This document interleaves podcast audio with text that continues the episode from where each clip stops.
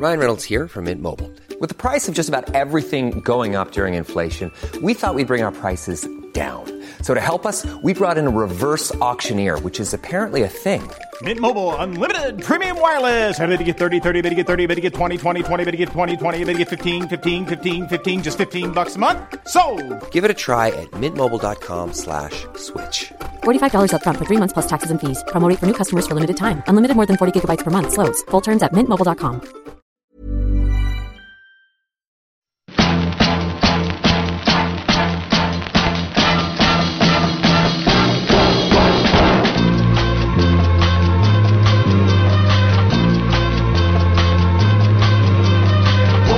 Podzol, le podcast du gravel et du bikepacking, épisode 115, ici Richard Delhomme. Dernier épisode de la trilogie avec Sébastien Morin. Après avoir décrypté la géométrie d'un vélo puis dénoncé la grande arnaque du 650B, Sébastien nous révèle aujourd'hui la vérité sur le monoplateau et le double plateau. Alors pourquoi s'embêter avec un monoplateau? Quels sont les avantages et points faibles de ces deux transmissions? Pour quel usage et pour quel cycliste? Vous saurez tout en écoutant cet épisode. Également, un petit point sur les pédales automatiques, plates, semi-automatiques, mais également choisir un guidon pour le gravel, quelles sont les caractéristiques d'un guidon typé gravel?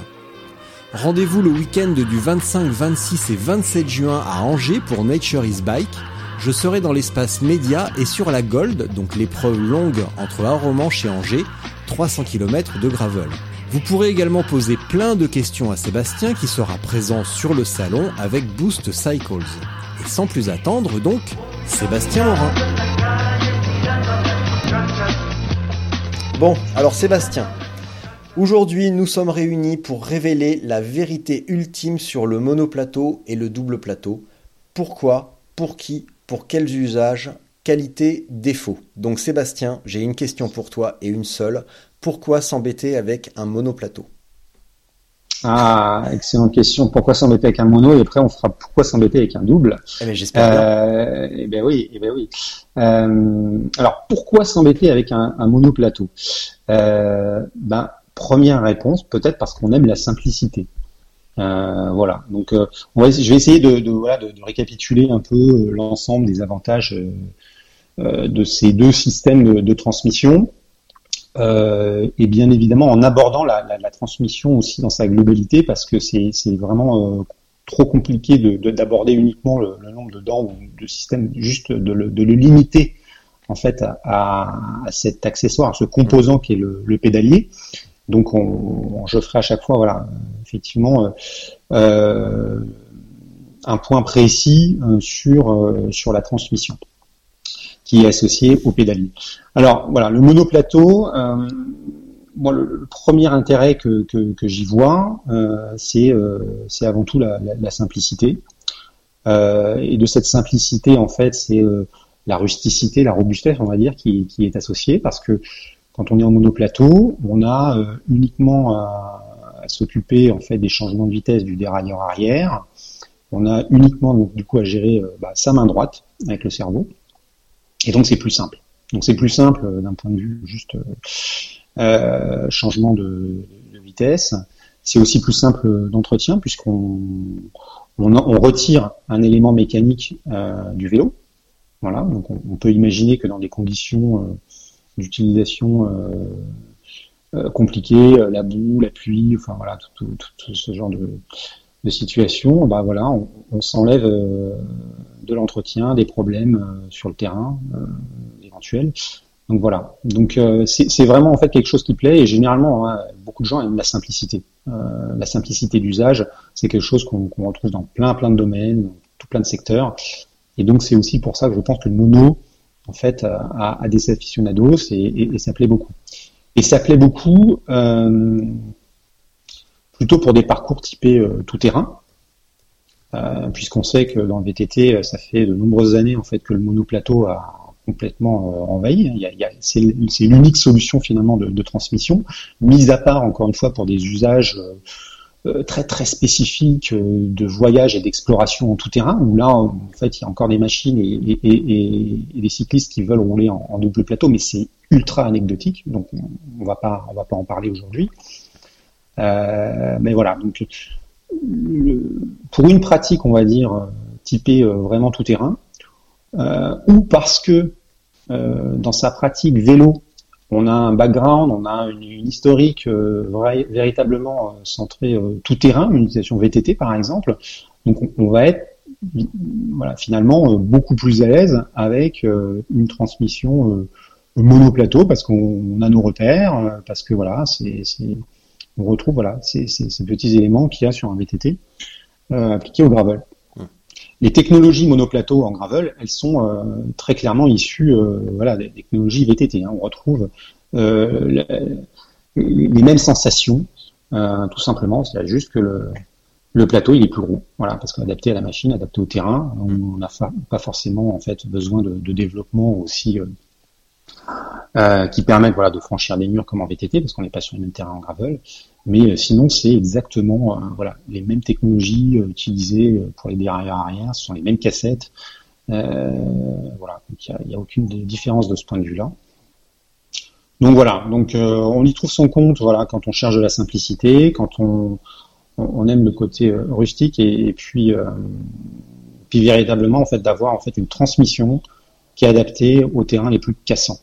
Ça c'est vraiment important. Il faut savoir que la tension de chaîne sur un, système de transmission euh, donc monoplateau, elle est beaucoup plus forte et c'est ce qui permet d'ailleurs voilà du coup d'être plus efficace lorsque on se retrouve voilà sur les terrains très cassants. Voilà, c'est beaucoup plus efficace qu'une transmission double plateau.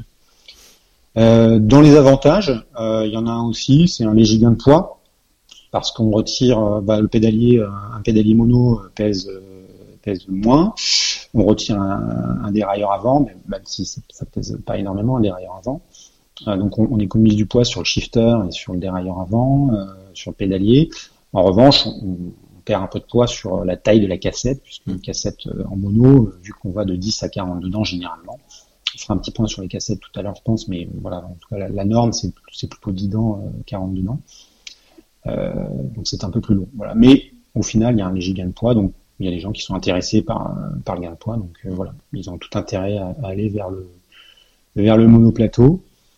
Euh, en revanche, quand tu disais pourquoi s'embêter avec un monoplateau, des fois on peut s'embêter. Et oui, parce que le monoplateau, vu qu'il n'y a pas cette possibilité-là en fait de, gérer en fait euh, le développement via euh,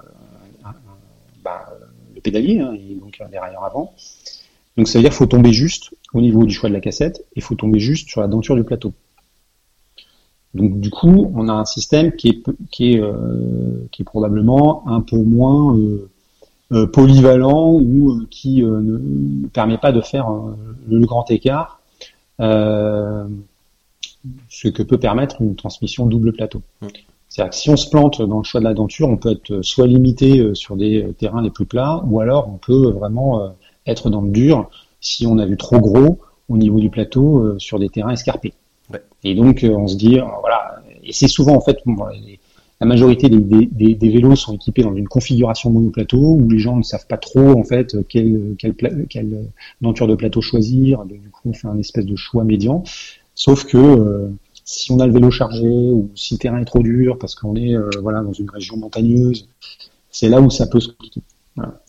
Donc euh, c'est vrai qu'il y a vraiment un point d'intention sur quand on est en, en monoplateau. Euh, c'est euh, ce choix euh, de la denture du plateau et ce choix de, cassette, même si c'est avant tout le choix de la denture du plateau qu'il faut être capable en fait de, bien de bien gérer, de bien identifier en fonction de sa forme physique, en fonction du terrain rencontré, pour pouvoir avoir une expérience, une, facilité d'utilisation qui soit qui soit top. Voilà. Mais à partir du moment où vous avez, on a bien choisi ça, euh, voilà, c'est un système qui est, euh, qui est super efficace et qui est euh, vraiment qui offre un, agrément en fait, voilà, lié à sa simplicité, qui est, qui est vraiment génial. un mot sur le monoplateau aussi. Je vais essayer de, voilà, d'enterrer une fausse croyance, qui est de se dire, il y a beaucoup de gens en fait qui se disent, bon, bah, le monoplateau, c'est c'est trop dur pour moi, j'y arriverai pas, je vais pas avoir les jambes. Euh, c'est, ça va être trop dur à emmener. Voilà, lorsque je vais rencontrer des côtes, etc. Alors, euh, ça c'est vrai. Si, encore une fois, bah, je viens de le dire, hein, c'est si on n'a pas choisi euh, les bons, la bonne denture de, plateau. Mhm. Mais finalement, on se rend compte que dans un système mono-plateau, une transmission mono-plateau, lorsque l'on est sur les développements les plus élevés, donc le, on est enfin, identique ou quasi identique euh, à une transmission double plateau euh, classique en gravel. Euh, si je détaille un peu le truc, aujourd'hui en monoplateau, la plupart des vélos qui sont vendus sont en 40 dans l'avant et ont une cassette, on va dire 10-42 ou 11-42.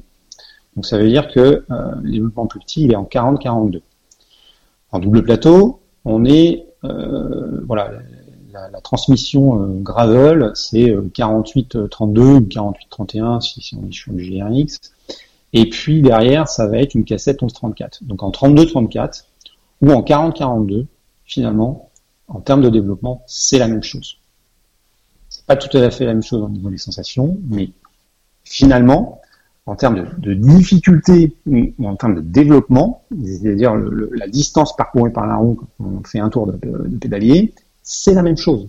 Donc, il ne faut pas avoir peur de dire, en tout cas, c'est une fausse croyance que de dire le monoplateau, c'est plus dur. Et du coup, je prends un, double plateau parce que ce sera plus facile. Euh, en tout cas, dans les développements extrêmes, qui sont les développements les, plus petits, là, euh, bah, c'est pas vrai. C'est pas vrai. Et en revanche, par contre, le monoplateau, moi, je pense peut-être plus limitant, euh, justement si on a la caisse, si on a les cuisses, lorsque l'on se retrouve sur des terrains plats, parce que justement, on va essayer de trouver un espèce de compromis par rapport à ces terrains, par rapport à sa pratique. Mais euh, c'est sûr, sur une descente de vol sur la route, avec un monoplateau, euh, bah, c'est compliqué. On va, se laisser glisser. Euh, parce que parce que voilà euh, la, la, la, taille, la denture du plateau sera pas adaptée en fait voilà à ce à ce type de terrain. Donc finalement c'est plutôt l'inverse. Le monoplateau peut avoir ses limites, moi je pense, en tout cas plutôt sur des terrains euh, on va dire euh, plutôt plat, plutôt très roulant, où là, euh, finalement, voilà, c'est, on ne retrouve pas l'agrément que peut retrouver, qu'on peut retrouver sur, une transmission double plateau. Donc si on résume, le monoplateau est plutôt adapté à un terrain vallonné à montagneux, avec parsemé d'obstacles, parsemé d'embûches, de cailloux, de racines, donc plutôt un terrain cassant et accidenté. Éventuellement aussi adapté à une pratique boueuse, parce qu'on va avoir moins d'encombrement euh, par la boue, on va pas avoir d'encombrement dans le dérailleur avant, on va pas avoir euh, d'encombrement dans les deux plateaux. Ça va laisser un petit peu plus de place euh, pour, pour éventuellement évacuer la chaîne ou en cas d'encombrement de passer un petit bâton ou une petite branche pour, pour dégager tout ça, ce qui devient bien plus compliqué avec un dérailleur, avec un dérailleur avant, à condition aussi que le vélo nous laisse, laisse un petit peu d'espace pour, pour nettoyer tout ça mais euh, même en double, on y arrive un petit peu, c'est un petit peu plus difficile, mais en tout cas, on y arrive. Et, également donc une pratique pour ceux qui souhaitent euh, bah, retrouver les sensations euh, précédentes d'un VTT notamment, et, une pratique un petit peu plus rustique. C'est ça? Ouais, c'est ça, ouais, c'est ça. Simplicité. Si on a un background VTT, on va être voilà comme dans des chaussons. Et puis, moi, je le conseillerais presque en fait finalement à des, à des pratiquants débutants euh, parce que finalement, en fait, comme il y a ce côté simple qui ressort euh, véritablement, ben en fait, euh, à partir du moment où encore une fois, on a bien géré le choix de la denture du plateau et le choix de la cassette, moi je pense que c'est un, un, excellent aussi choix technique pour ce type de voilà de, de, de, cyclistes qui voilà qui découvrent soit la pratique, soit voilà qui sont plutôt ouais plutôt débutants. C'est un petit peu paradoxal euh, ce que tu dis quand même. Et c'est paradoxal parce que effectivement, parce qu'il faut aussi avoir l'expérience pour savoir de quoi on a besoin. Oui, il suffit d'être bien conseillé et puis après ça passe. Mais voilà, mais c'est sûr que ce qui, est compliqué en fait, c'est euh, et on le retrouve hein, euh, de la même manière que certains gravel, vélos de gravel, ont, finalement été équipés en double plateau pendant de nombreuses années avec des développements qui n'étaient pas adaptés à la pratique ou qui n'étaient pas adaptés en fait aux personnes qui sont sur ces vélos, hein, euh, avec des 50-34 et 11-32. Et, ben on, retrouve le, le, le même problème hein, sur euh, une majorité de, de vélos euh, équipés euh, en 40-40 dedans. Euh, et des cassettes 11-42 et c'est vrai que des fois ouais ça, ça, peut coincer. En tout cas pour voilà les, gens identifiés comme plutôt débutants ou qui n'ont pas forcément en fait une grosse condition physique, ça peut être très déceptif parce que finalement on s'aperçoit que les gens en fait au bout de 15 jours, au bout d'un mois, ils changent la, ils changent l'aventure du plateau hein, parce qu'ils n'arrivent pas à emmener tout simplement. Il y, a des marques comme ça avec des, des monoplateaux euh, de euh, vraiment trop trop gros, mais c'est aussi le c'est aussi un petit peu le corollaire d'une pratique naissante où euh, les, les, marques se cherchent et on, bah, on, en, on, en, a déjà parlé, mais les, les marques vraiment historiques qui sont sur ce sur cette pratique sur laquelle sur laquelle il n'y avait pas de nom avant, mais en tout cas la pratique existait sans qu'il y ait un nom officiel. Euh, comme par hasard, on se rend compte que les vélos sont super adaptés en termes de géométrie, d'équipement, de, euh, de fioriture, de finition. Et les, les, les, marques plutôt européennes qui essayent de prendre le wagon en route euh, essayent tant bien que mal de retranscrire euh, ce qu'elles connaissent, mais parfois avec, avec un flop retentissant. Oui, après, bon, il y a aussi la difficulté de quand tu quand tu, tu, tu, tu élabores une gamme et tu, tu vas vendre du monoplace, enfin, tu, tu, tu équipes euh, une partie de ta gamme de gravel en monoplateau, tu, tu dois être euh, tu dois faire une espèce de moyenne en se disant euh, voilà je, je peux pas équiper des, des, des, plateaux trop petits ou des plateaux trop gros parce que sinon ça va pas convenir à une partie de la clientèle. Donc ils essaient de taper au milieu bon voilà. Et puis et puis il y a aussi le fait que les groupes euh, donc ça ce sont les équipementiers de transmission sont, sont je trouve un, petit peu optimistes sur les capacités du, du cycliste lambda euh, pouvoir emmener ça. Donc euh, en fait, simplement, en fait, voilà, c'est plus le la combinaison de euh, voilà j'essaie de moyenniser un peu le truc mais en même temps euh, bah, Shimano et SRAM ils me disent voilà de toute façon les groupes ils seront vendus avec un plateau de 40 dedans j'ai pas le choix donc je mets un plateau de 40 dedans et finalement on s'aperçoit qu'un plateau de 40 dedans ouais. sur une bonne partie des régions en France à partir du moment où on commence à voilà vouloir avoir une amplitude d'utilisation de, son gravel, ça peut être un peu compliqué. Voilà. Mais encore une fois, voilà, tout va encore dépendre de la forme physique, du type de terrain, etc. 42 dedans, ça peut convenir à plein plein de gens et il n'y a pas de souci. Il faut tout simplement, je résume là sur ce point monoplateau, voilà, avoir euh, prendre le temps et en tout cas déterminer avec beaucoup plus d'attention, s'occuper de ce truc-là, de la choix du nature du plateau et, le choix de la cassette, c'est ultra important pour pouvoir avoir la, meilleure expérience et le, meilleur agrément sur euh, sur sa transmission. On peut pas on peut pas euh, voilà se passer d'avoir une mini réflexion sur ce sujet-là ou en tout cas de se faire conseiller si on n'a pas l'expérience. Ce qui nous amène naturellement au double plateau, donc qui serait quant à lui, si on prend le, bah, les, arguments euh, en faveur du monoplateau, euh, en tout cas les limitations du monoplateau, le double plateau lui s'adresse davantage à des parcours qui nécessitent une plus grande amplitude, donc où on pourrait dire où on va retrouver à la fois des sections roulantes mais également des sections euh, encaissées, vallonnées, voire montagneuses, et également plutôt des conditions sèches.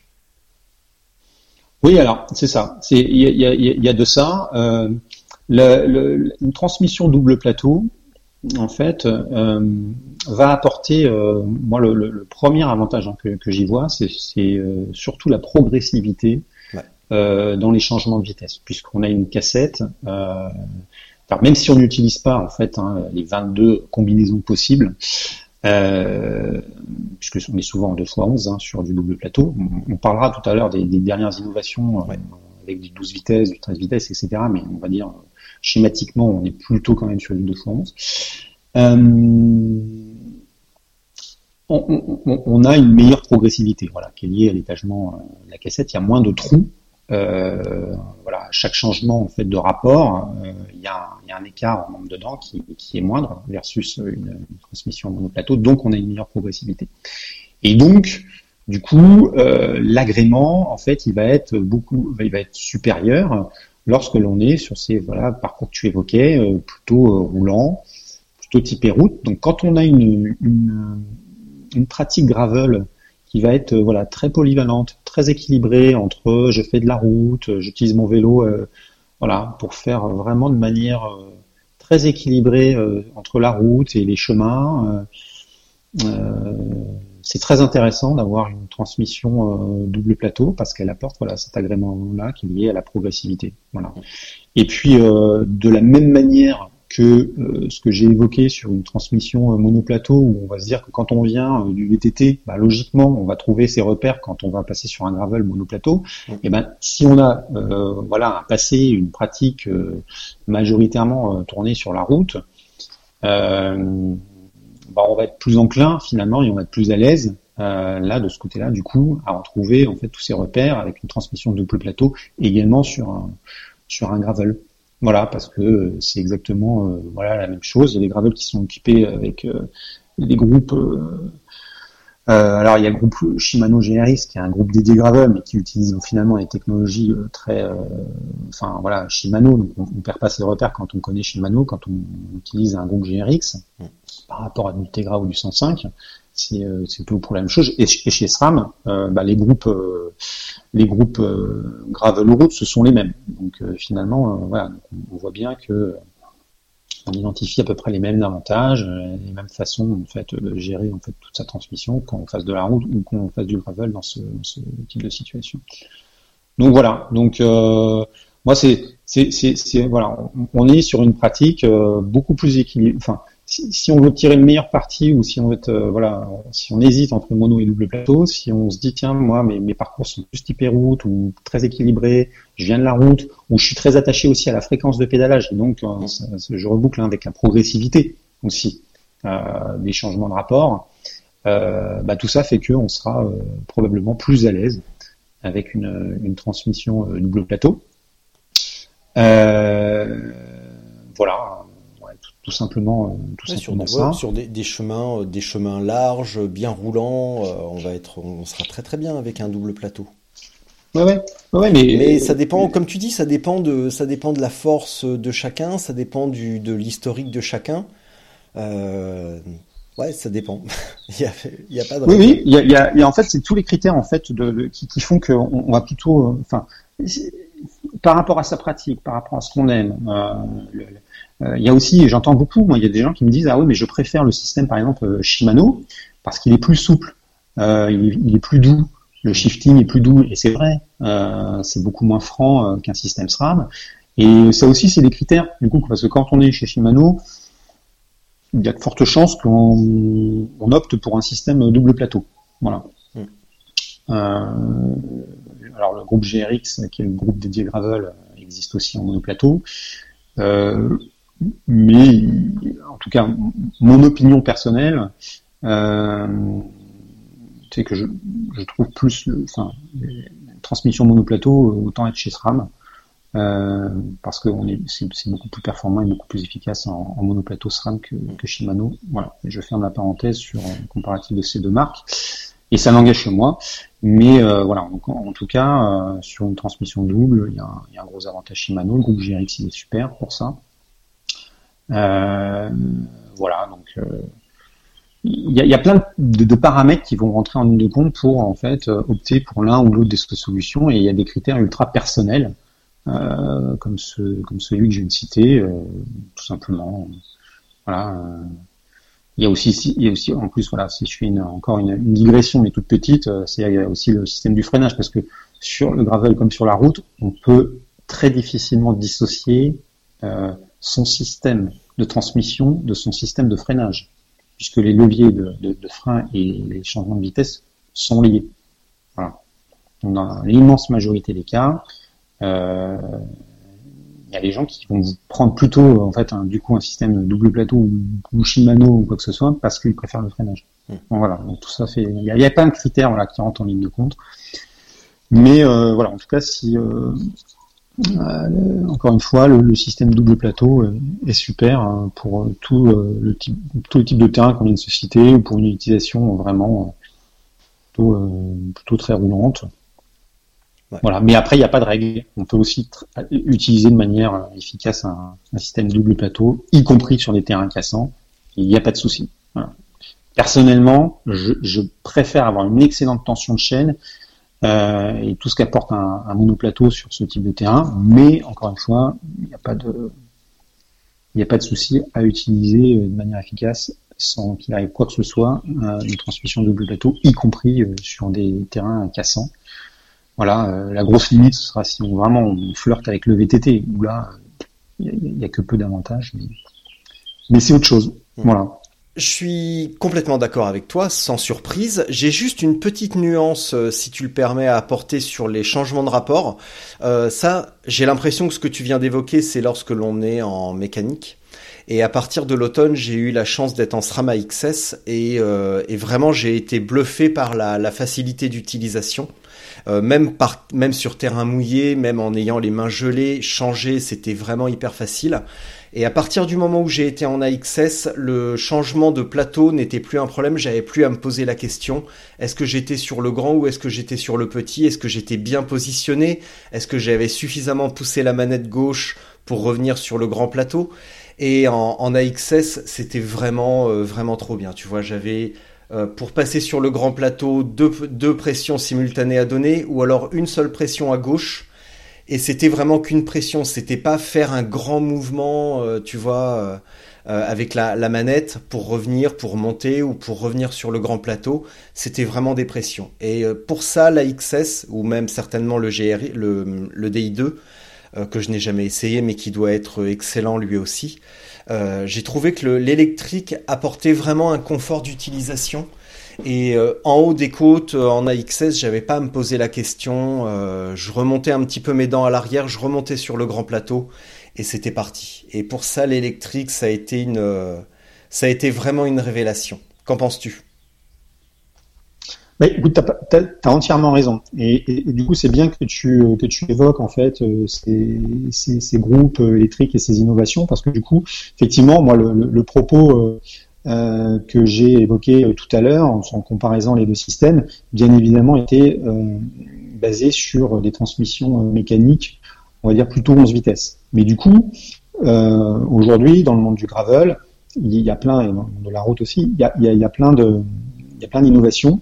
Et euh, celle que tu évoques avec le, les groupes SRAM AXS euh, en est une. Alors, le vrai changement, euh, et quand je t'écoute, c'est ce que je comprends, c'est surtout sur l'ergonomie ah ouais. le changement de vitesse. Ouais. C'est mais c'est pas tant la simplicité parce que la, la, le, côté simplicité que j'évoquais, moi, c'était simplement euh, voilà, ton cerveau, il a juste en fait euh, ta main droite à gérer et, et, et, tes changements de vitesse. Mais par contre, c'est vrai que tu as raison.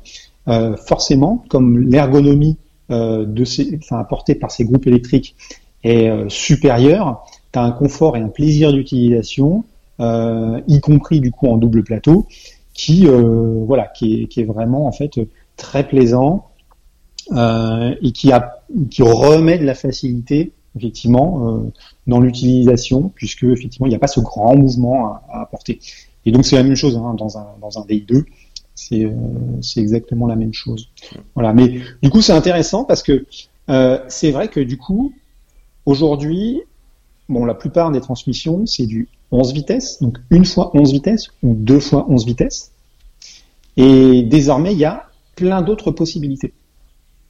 Euh, donc ça peut valoir le coup que je les, je les détaille un peu ici. bien sûr. Alors toi, toi t'en as, en as utilisé une, c'est le 2 x 12 vitesses chez SRAM en AXS, euh, mais aussi qui est décliné d'ailleurs en 1 x 12 vitesses, euh, en tout cas peut être décliné 1 x 12 vitesses en gravel, chez, chez SRAM toujours en AXS.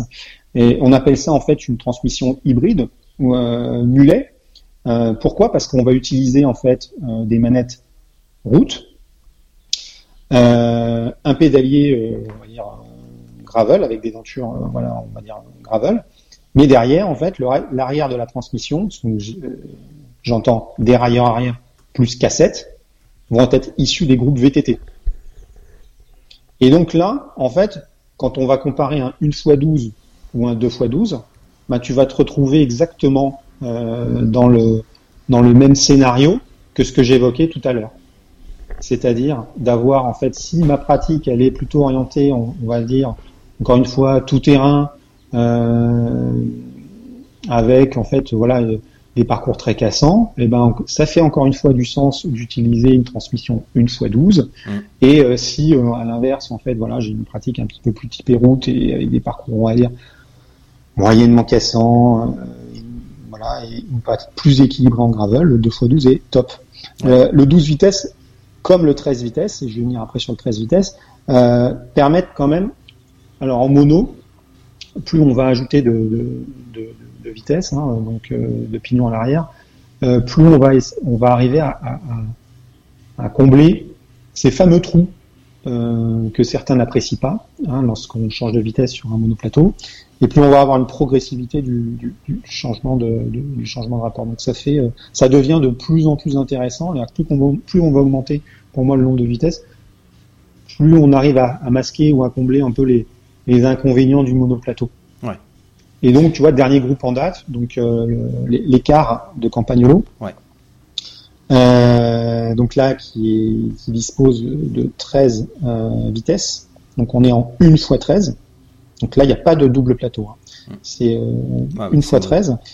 Euh, donc là, et, offre, on va dire, encore plus de polyvalence, encore plus, euh, voilà, d'avantages que les autres groupes en monoplateau, hein, donc historique une fois 11, parce qu'on va avoir ces deux pignons de plus vont permettre d'avoir plus de progressivité dans ces, dans ces changements de rapport, tout en conservant, encore une fois, euh, ce que je disais tout à l'heure, la simplicité, la robustesse, la capacité à voilà, pouvoir euh, en fait euh, gérer voilà, toute cette transmission plus efficacement dans une pratique typée tout terrain. Voilà. Et on, le 13 vitesses apporte voilà, cette progressivité qui manque des fois au monoplateau sur la route, voilà, dans les portions vraiment très roulantes.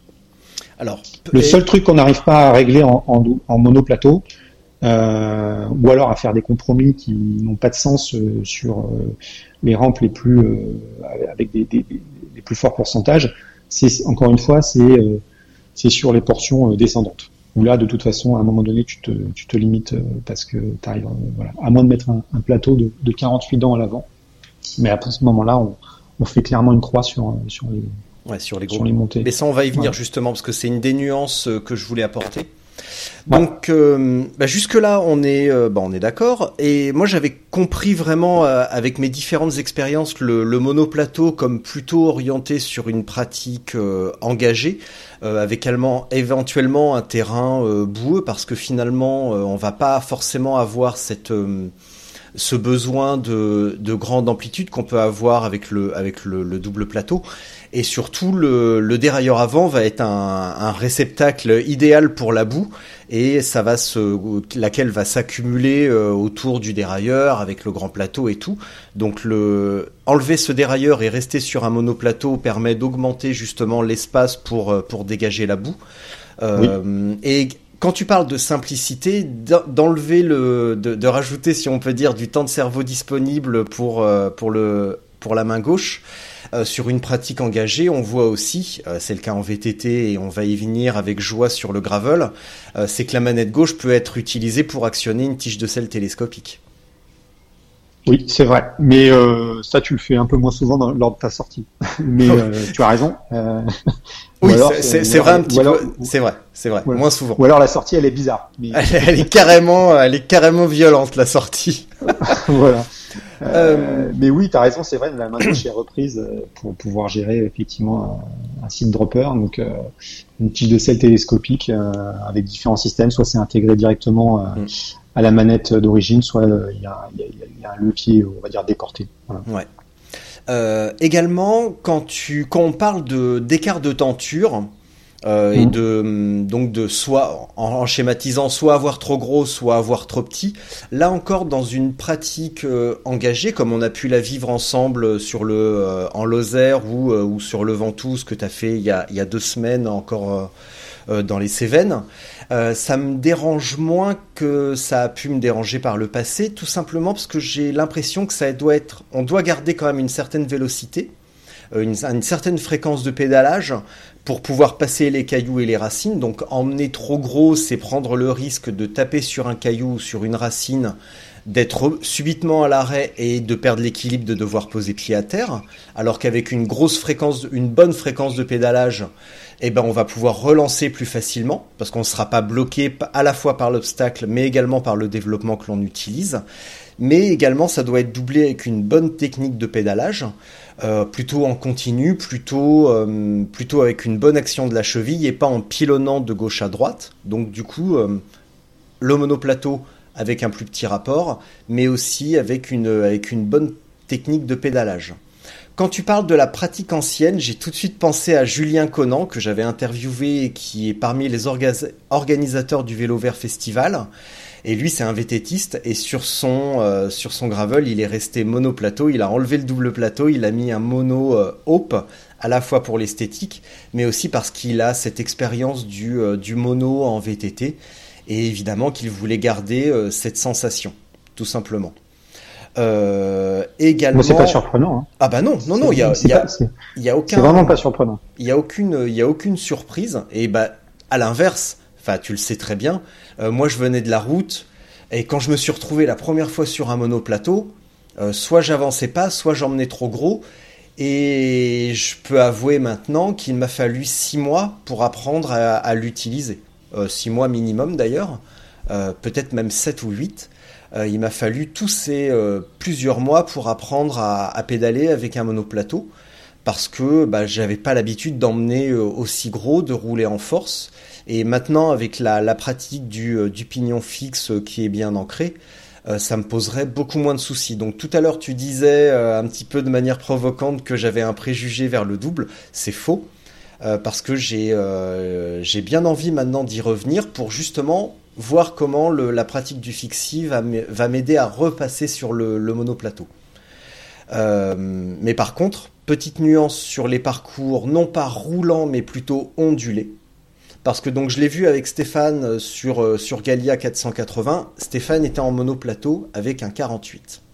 Chose qu'on ne voit pas beaucoup sur la route, mais le parcours, même si en Bretagne, tout ça, il y avait pas mal de pétards euh, et c'était plutôt répétitif, euh, on n'avait pas dans les parties montagneuses, on n'avait pas de col.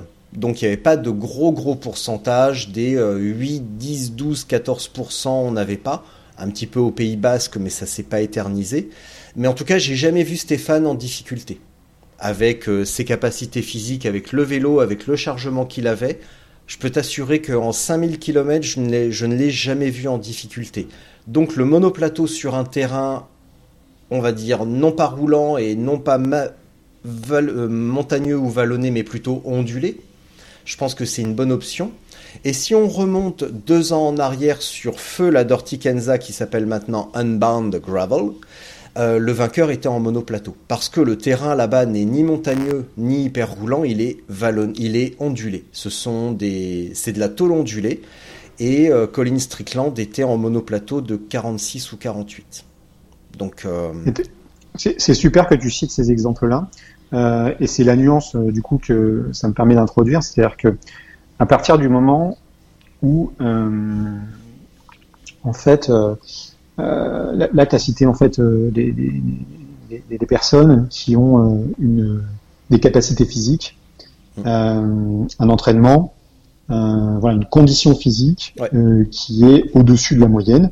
Mmh. Et donc, en fait, dans ce dans ce dans cette opposition, dans ce débat-là, dans ce choix-là, mono ou double, en fait, les choses elles sont euh, elles sont euh, globalement elles sont perturbées avec des profils comme ça. C'est-à-dire que, euh, comme je disais tout à l'heure, alors le, monoplateau, ça peut être bien pour des débutants, mais ça peut aussi être très bien pour des personnes qui ont la caisse. Ouais. et, et, et l'exemple que tu citais de Stéphane sur un parcours typé route, en est l'illustration. Et d'ailleurs, dans la route en endurance, tu as de plus en plus de configurations monoplateau. Parce qu'encore une fois, ces, cyclistes-là, ces personnes-là ont envie euh, de simplicité, euh, gagnent un peu de poids des fois euh, sur ces voilà sur ces configurations-là. Donc c'est des c'est des, des critères à avoir en tête. Voilà, donc c'est pas surprenant, mais les, les parcours en bikepacking sur de l'ultra distance, euh, se font aussi de plus en plus en, en monoplaton avec euh, les dentures, comme tu l'évoquais, 44, 46, 48 dents. Euh, c'est pas euh, c'est pas rare. Voilà, c'est pas rare. C'est pas la norme, encore une fois. mais il faut il faut faire attention parce que c'est sûr que tout le monde ne peut pas emmener une, une, une transmission avec 48 dents de, devant. Ça va, forcément, la plus grande partie des gens vont être limités à un moment donné quand ça va monter mais c'est mais c'est faisable et ça peut faire vraiment du encore une fois du, du sens. C'est de plus en plus le cas en tout cas en ultra distance, moins sur des parcours typés euh, cyclosportifs hein, par contre. À partir du moment où t'as pas à suivre les copains à rouler en peloton, euh, moi, je suis à peu près persuadé, sur quelqu'un qui a une condition physique, on va dire, euh, dans la moyenne, mm. il ne sera pas désavantagé par un monoplateau. C'est pas vrai. Non, non. Le, seul, la seule nuance, c'est les cassettes, la cassette à l'arrière. Si je devais passer sur un monoplateau, par exemple, dans trois semaines, je fais la, la, Gold sur Nature is Bike à Angers. Euh, mhm. le vendredi. Et c'est un parcours ultra roulant. Il y a 280 km et on aura 2000 de dénivelé. Autant dire que ça va dépoter. Et, euh, et, euh, et, le, monopla le, le, double plateau, eh ben, ça va tout se faire sur la plaque, tout se faire sur le 48. Et à moins qu'il y ait vraiment des radars, mais vraiment le petit radar caillouteux qui oblige à passer sur le petit plateau, euh, ça va tout se faire sur le grand plateau. Donc là, je serais plutôt, si j'en avais la possibilité, plutôt favorable à un 48 ou 46, plutôt peut-être 46 pour être tranquille.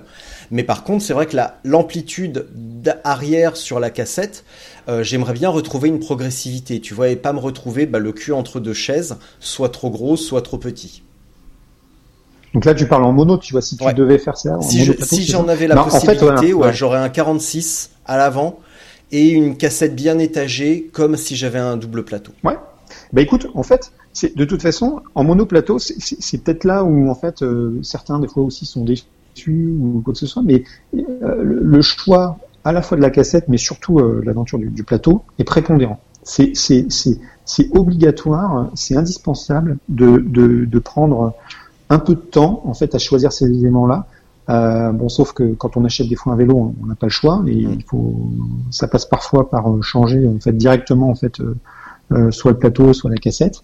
Euh, mais mais c'est vrai que c'est ultra nécessaire parce que sinon en fait on n'a pas tous la même condition physique et ça, on n'effectue pas tous les mêmes parcours, comme tu disais. Hein. On choisit pas les mêmes transmissions quand on va du côté de l'Égoile que lorsque l'on va en Normandie. Voilà, exactement. Euh, donc, euh, pour reprendre un peu le truc, je pense que dans cette configuration-là que tu évoques, pour faire euh, cette course-là, euh, monoplateau de 44-46 dents, associé à une, une, cassette derrière de 10-36, à mon avis, ce serait la configuration idéale en monoplateau. Ouais. Parce que tu n'as pas besoin de monter très haut en, en monture, du pignon à l'arrière sur la cassette. Et par contre, euh, une 1036, une cassette 1036 de chez SRAM en, en 12 vitesses, euh, ça peut s'avérer un bon choix. Attends, je ferme ma fenêtre parce que il y a les gens qui viennent installer la fibre. On entend un petit peu le chien. Et du coup, vous avez entendu euh, la, la, la, voix délicieuse et chaleureuse de mon chien, de mon border collie Salomon, que tu connais bien d'ailleurs. Voilà. Autre nuance également qu'on pourrait euh, reprendre, parce que là on prend l'exemple d'il y a deux ans, mais là on est mardi matin et il y a deux jours, c'est donc euh, déroulé euh, Unbound 2021, donc pareil anciennement Dirty Kenza. Et là, pareil, c'est Ian Boswell, Ian Boswell précisément, qui gagne devant Lauren Stendham, comme par hasard deux ex-pro du Pro Tour, et en plus là carrément d'excellent niveau. Ian Boswell gagne sur un monoplateau. Qu'est-ce que t'en penses? Au sprint en plus. C'est un hérétique. Il faut le cramer. Qu'il soit brûlé. Euh, voilà.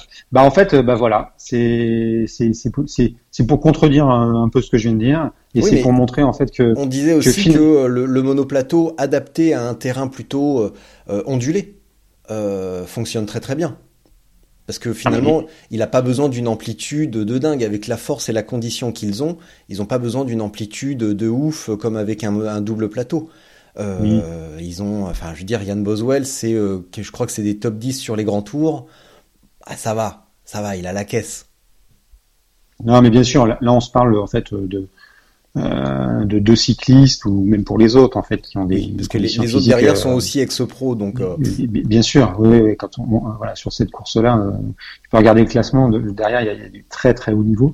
Euh, et, et, donc en fait voilà non mais c'est pour dire que les, les, deux systèmes sont efficaces que Yann Boswell en fait alors là c'est vrai que lui était équipé en fait d'une transmission monoplateau en 12 vitesses euh, SRAM AXS, mais sur une version donc mulet avec euh, mixant en fait euh, donc des shifter route avec euh, une transmission arrière type VTT. Mais c'est vrai que ces gars ont tellement la caisse que finalement ils auraient pu rester dans la dans la configuration SRAM d'origine, qui est c'est-à-dire d'avoir des cassettes 12 vitesses type 1036 et peut-être que ça fait aussi donc voilà mais mais c'est ce qui lui a permis en fait aussi de mettre un plus gros plateau et qui nivelle aussi les différences entre monoplateau double plateau. Voilà. Mais comme tu le disais ce qui, ce qui est le petit pied de nez c'est surtout qu'il gagne au sprint. Que sur une que sur une étape de sur une épreuve de 200 miles euh, voilà il se passe plein de choses. Euh, ça roule pas forcément qu'en peloton donc etc etc euh, sauf que là, avec un monoplateau, il, il gagne au sprint, donc c'est rigolo. Je trouve ça rigolo. il y a pas de truc rigolo, c'est que, euh, bah, c'est que bah, on, le voyait déjà euh, il y a depuis euh, depuis deux trois ans. On voit bien que les ex-pros, en tout cas que le que la forme gravel, la pratique gravel aux États-Unis est bah, de toute façon historiquement orientée vers la course et que dès les premiers événements, dès la première Dirty Kenza qui s'inspirait elle-même euh, de la Trans-Iowa, c'était des courses. Et on voit que ça attire de plus en plus les ex-pros, tous les, euh, bah, tous les, tous les routiers un petit peu euh, déçus de la sécurité routière. Et, là, on voit en plus arriver des ex-pros qui étaient installés en Europe, qui reviennent à la maison. Lorenz Stendam, il est hollandais, il habite, je sais plus en Hollande, mais il a fait, le, il s'est tapé la route. Christian Meyer, qui est canadien, mais il habite en Espagne et on voit tout ce petit monde euh, aller euh, se batailler sur les courses US. Et j'ai vraiment hâte, j'aimerais savoir sous combien de temps on va pouvoir transposer ce modèle euh, bah, en Europe, mais j'ai vraiment hâte de voir ça, tu vois, que des, que des, des, ex-pros ou des, des, des, coureurs vraiment encore en activité comme Steve Chanel, comme Sylvain Chavanel et d'autres se disent bah tiens il y a des courses de ce type-là plutôt que d'aller se taper la Titane déserte et de faire des étapes de 70 km à VTT eh ben on va aller faire 300 km de gravel. Bah, j'ai vraiment hâte de voir ça. Et ça va donner des événements euh, énormes où euh, chacun aura sa place finalement. Parce que là, on parle des, euh, des 10 premiers qui sont certainement ex-pro, mais qui ont donc un niveau excellent. Mais on parle aussi de, centaines de, de, pratiquants anonymes qui ont réalisé la même distance, le même parcours avec 5-10 heures de plus et qui ont bah, limite beaucoup plus de mérite parce qu'ils l'ont fait avec un emploi du temps chargé, avec des capacités physiques moindres. Euh, ils mettent euh, bah, le double du temps éventuellement, et euh, le double du temps sur la route, c'est quand même une sacrée performance en termes de persévérance, de, ténacité. et oui, comme là on est sur du long, quand tu doubles, c'est sûr que ouais, c'est vraiment chapeau parce que effectivement, quand sur une épreuve de VTT de 2 heures, si tu mets 4 heures, ça reste que 4 heures. Ouais. Mais là, c'est pas la même, ouais. Mais là, ouais, les, bah là, les 300, euh, donc ils ont 300 km. Euh, on va dire que bah, là, il y a deux ans, euh, Colin Strickland a fait ça en 10 heures, donc pause incluse. déjà, ça va quand même, ça commence à aller vite déjà. c'est quand même assez dingue. Ce qui veut dire que le mec qui a, qui a la condition, on envoyait, on voyait des gens marcher euh, sur les photos, sur les lives, on les voit marcher. Ça veut dire qu'ils vont mettre 15 heures, 20 heures, peut-être plus. Mais chapeau à ces gens-là, chapeau parce qu'ils n'ont pas les capacités physiques des mecs de devant. Et c'est euh, ça qui est génial, c'est que même sur des, des, gros événements comme ça, où il y aura des grosses machines à l'avant, chacun a sa place et on est vraiment dans la notion de, de compétition, mais aussi de challenge personnel. Et c'est ça que je trouve génial, tu vois. C'est pas de dire euh, grosse course, grosse machine, il y a des sponsors, et il y a des interdictions, on peut pas prendre le vélo qu'on veut. Ouais, parce qu'on ça, on l'entend aussi, euh, mais bon, on pourra en discuter. Mais il y a aussi 99% d'anonymes qui viennent réaliser l'exploit de leur année ou peut-être même de leur vie, et c'est ça qui est génial. C'est ça qui est fabuleux. Ben, moi, je pense que ça, va arriver en Europe. Euh, bien évidemment, les États-Unis, euh, ils ont de train d'avance en fait sur sur l'Europe ou sur la France de ce point de vue-là parce qu'effectivement ils sont déjà dans un modèle où bon bah, le gravel c'est c'est une dimension. Quand on voit en fait l'organisation ce type de structure là, et, de, participants hein, qui sont réunis sur euh, sur Unbound euh, c'est juste fantastique. Mm. euh, bon voilà on peut se dire que ça, ça, va arriver ça arrivera un peu plus tard bien sûr. Euh, de la même manière qu'il y a des il commence à avoir des des, euh, des teams pro euh, en gravel aux, US. Mm. Je pense que ça arrivera. Euh, ça arrivera aussi en Europe, mais une fois que effectivement il y aura un terreau de, de courses, d'épreuves qui, qui, qui, voilà, qui, qui, justifiera en fait d'avoir en fait des des teams dédiés en fait à cette pratique-là. pour l'instant, c'est vrai, tu as raison, tu l'as souligné, c'est beaucoup beaucoup de coureurs ex pro autoroute sur le sur le gravel. On voit très très peu de coureurs VTT finalement qui, qui viennent à cette pratique-là. Il, y, en a, quand même quelques-uns parce que devant on voit, euh, on voit, euh, mince comment il s'appelle déjà? C'est pas Colin Strickland évidemment, c'est euh, avec sa moustache là. tac tac tac tac tac. Attends, je reprends son podcast parce qu'il est génial aussi. après, je pourrais, je pourrais vous faire un, retour sur les podcasts des ex-pros. Payson McElvin, donc qui a été champion des États-Unis de VTT marathon.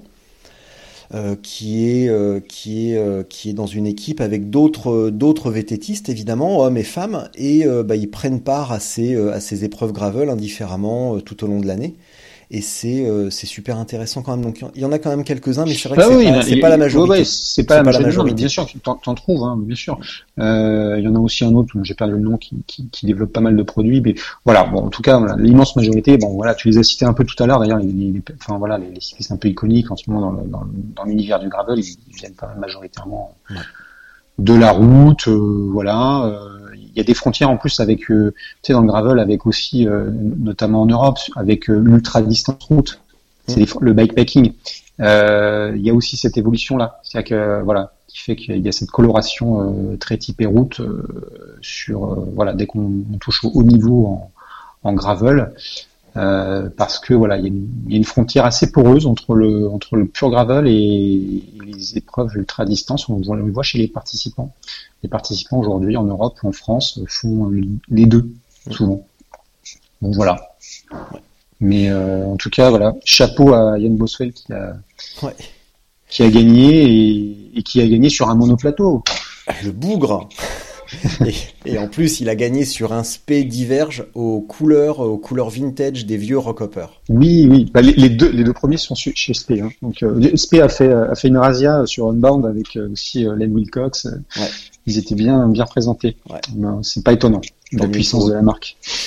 Bah et puis surtout vu la qualité des vélos, quand on parle de, quand on dit euh, les, ce qu'on attend d'un vélo en 2021, euh, bah n'empêche que Spé avec leur diverge a parfaitement compris ça comme par hasard et euh, et c'est, quand euh, quand on parle de l'arnaque du 650, euh, ils sont, euh, ils font exactement ce qu'on attend.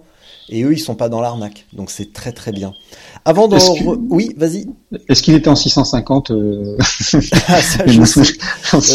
ça, je sais pas, mais je pense que Ted King, ouais, je pense que Ted King, il est sur son sur son il est en je crois qu'il est, je sais plus s'il est en mono ou en double, mais je crois qu'il est en, il est en 650 47 mais pas sûr pour cette course. Mais là, le reste de l'année, il est très souvent en 650-47 sur son, sur son calendrier. En effet. En effet. Et en SRAM en plus.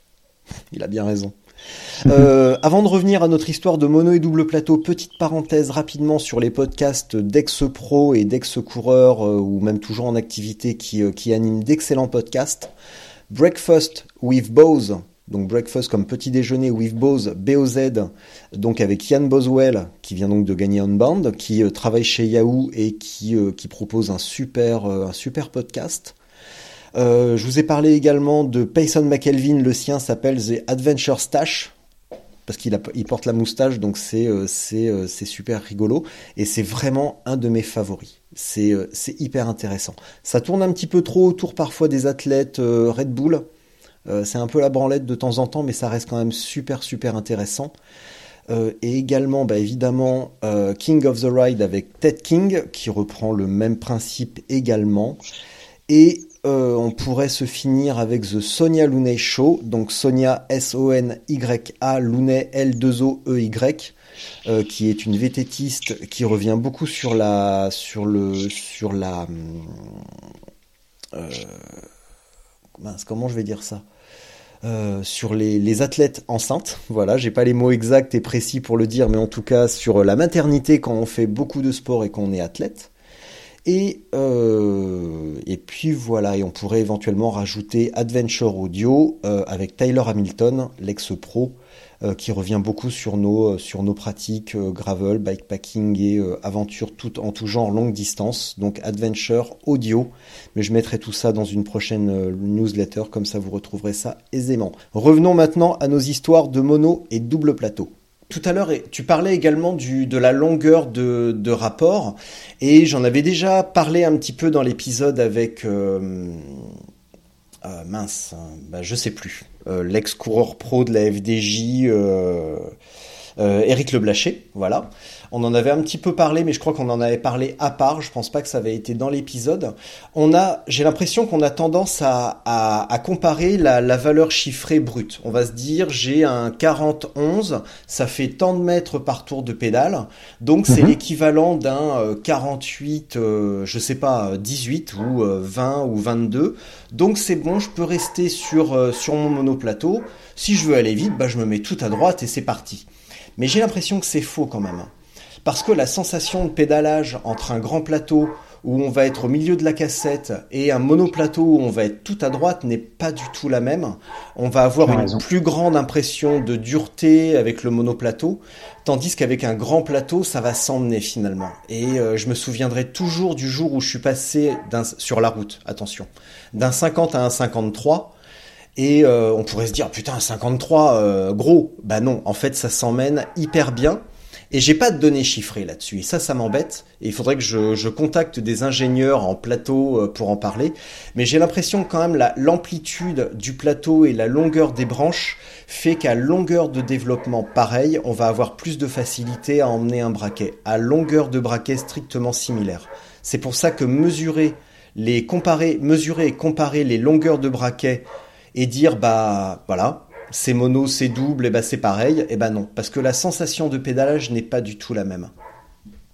Non, c'est une, une, une première base, c'est une donnée quand même qui est importante, de pouvoir euh, se dire que effectivement euh, la roue fait X mètres euh, selon les, combinaisons de, de denture entre l'avant et l'arrière. Mais tu as raison, c'est vrai que les sensations ne sont pas pareilles. Effectivement. Et, et, et, ça, en fait, ça, ça, ça, ça joue beaucoup euh, dans sa façon de, de, de pédaler euh, et de sa pratique. Ça, joue beaucoup. Mais là, on est dans l'ordre des sensations. Mais tu as entièrement raison. Hein. C'est exactement ça. C'est que ce que j'évoquais tout à l'heure, même dans le haut de cassette, entre un plateau 40-40, si tu, si, tu, si sur un 40-42 ou sur un 42-30, un 32-34 en double, c'est pas la même sensation. Ta roue va faire la même distance, mais c'est pas tout à fait la même sensation. Mais quand même, ta roue va faire la même distance. Donc, quand voilà, euh, si on fait abstraction de ces sensations qui sont qui sont importantes, hein, faut pas les faut pas les faut pas les balayer. Hein. Ah bah non, au euh, contraire, c'est le plus important parce que c'est c'est ce qui va être synonyme de de de confort de pédalage. Et sur les longues distances, le critère c'est avant tout de trouver la vitesse à laquelle on a la sensation de pouvoir rester pendant des heures. Euh, et si pour maintenir une vitesse avec une longueur de braquet, eh ben on se dit euh, putain il faut que je force comme ça encore pendant 4 heures, c'est pas très agréable. Alors que si avec un double on se dit euh, tiens je suis à 27, 28 sur du plat et je peine pas, j'ai l'impression de pouvoir rouler comme ça pendant 4 heures, c'est hyper cool comme sensation. Oui, c'est vrai, c'est vrai. Mais c'est la polyvalence qu'offre le, le double. le le monoplateau, on peut retrouver les mêmes sensations, mais il faut un peu plus se creuser la tête pour savoir en fait euh, à chaque fois euh, quelle denture de plateau il faut que je prenne en fonction euh, de quel type de parcours et la cassette, etc. Donc c'est, c'est voilà, le, le, monoplateau finalement oblige à faire des, des, des, choix ou peut obliger des fois à avoir euh, deux types de plateaux en fonction de ses parcours pour pas être, pour pas se limiter et pour pas se retrouver dans le schéma que tu évoques de se dire à un moment donné non je vais être trop en force où euh, je vais pas être dans ma dans une bonne fréquence de pédalage, je vais pas avoir de bonnes sensations parce que je fais tout en bas de cassette tout le temps ou tout en haut de cassette tout le temps. Voilà, donc ça ça oblige vraiment à se à se, se creuser la tête et à euh, comment dire et potentiellement à avoir en fait euh, deux jeux de plateau, euh, deux chaînes, mmh. voilà. Mais encore une fois, les nouveaux groupes, hein, 13 vitesses et 12 vitesses, peuvent partiellement combler en fait ce, ce, ce léger désavantage. Et euh, c'est vrai que euh, euh ces transmissions hybrides, mulelles comme on les appelle, euh, disponibles chez SRAM, notamment ou le, groupe Campagnolo Icar, bah ça c'est top parce que tu, tu as moins de questions à te poser. Pour conclure sur le, alors une première, une, introduction à la conclusion, si on peut dire, euh, pour mhm. tester la différence de sensation euh, à, à longueur de braquet euh, identique. Ceux qui mhm. ont un double plateau, je vous invite à faire ce petit test. Vous trouvez deux dentures une sur le, mono, sur le petit plateau, une sur le grand plateau, strictement identiques. Vous commencez sur le petit plateau et vous essayez d'atteindre une vitesse euh, correcte, disons 35, 40, 45 éventuellement. Et vous refaites le même test sur le grand plateau. Et vous verrez avec laquelle facilité vous atteignez une vitesse similaire ou même bien plus supérieure avec la combinaison grand plateau. C'est pas parce qu'on a la même, je vais le répéter encore une fois, c'est pas parce qu'on a la même longueur de chaîne, petit plateau en bas de la cassette, qu'on ira à la même vitesse. Et quand on passe sur la même combinaison grand plateau plus haut dans la cassette, comme par hasard, on va beaucoup plus vite et on y arrive avec beaucoup plus de facilité. Voilà. Donc, deuxième partie de la conclusion, si on résume, le monoplateau s'adapte, euh, est très adapté à un parcours cassant, avec de nombreux changements de rythme, euh, éventuellement avec des conditions météorologiques euh, difficiles pour éviter l'accumulation de la boue. Est-ce que ça c'est bon. Et éventuellement pour ceux qui désirent une plus grande simplicité d'utilisation ou rester sur les sensations du VTT On est d'accord là-dessus? Ouais, c'est ça. Moi, je le, recommande plutôt pour euh, soit les débutants, soit ceux qui sont à la recherche de simplicité, pour ceux en tout cas à 100% qui ont une pratique gravel ou typée vraiment tout terrain. Tout, terrain, ça, signifie avec des pourcentages, avec des obstacles. Donc où on élimine les parties roulantes. Ouais, et puis des parcours cassants, c'est-à-dire quand le, voilà le, gravier n'est pas finement concassé. Hmm. Euh, parce que euh, voilà, moi je trouve ça insupportable d'avoir des, sauts de chaîne dans tous les sens. Euh, ce que peuvent provoquer les, groupes, en tout cas les transmissions double plateau. Hmm. Donc c'est à la fois cassant dans les pourcentages, mais c'est cassant aussi sur la nature en fait, type de terrain, type de sentier, de chemin utilisé. Où les, chocs peuvent faire sauter la chaîne éventuellement sur un moment de roue libre. Bam, tu tapes un caillou et ça, ça fait sauter la chaîne. Ouais, mais alors bon, là, il y, a, y, a, équivalence maintenant dans les systèmes hein, double ou mono.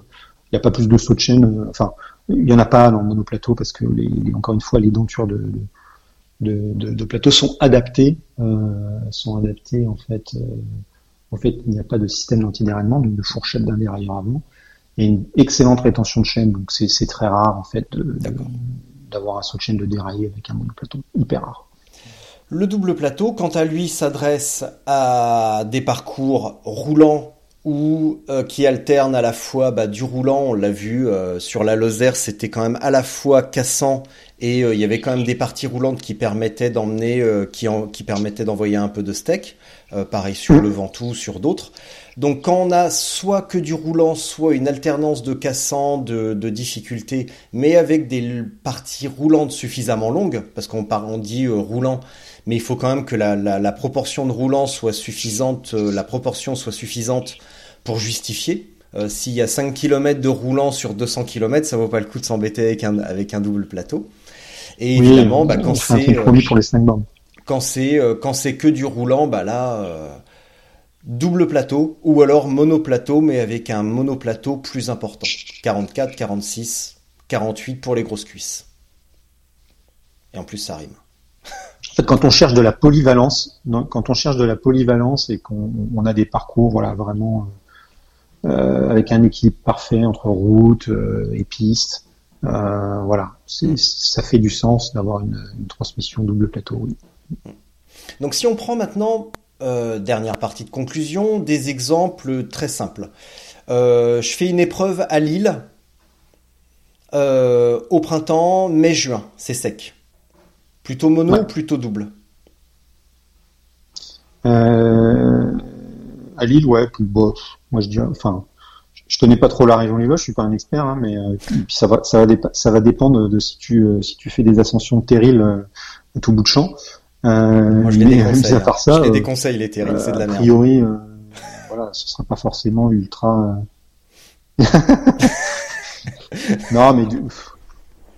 double plateau ira très bien, mais en fait, enfin, après, euh, l'une ou l'autre des deux transmissions, et encore une fois, sera, sera, parfaite à partir du moment où euh, le choix des dentures euh, sera adapté au style de pédalage. Oui, oui, oui. Non, mais c'est pratique encore une fois. C'était pas une super idée de partir dans ce terrain-là parce qu'en fait, il y a aussi un truc, c'est euh, bah, la, la, on parle de pratique, on parle de terrain, mais on, tout le monde n'a pas envie de rouler vite. Et ça, j'ai tendance à l'oublier.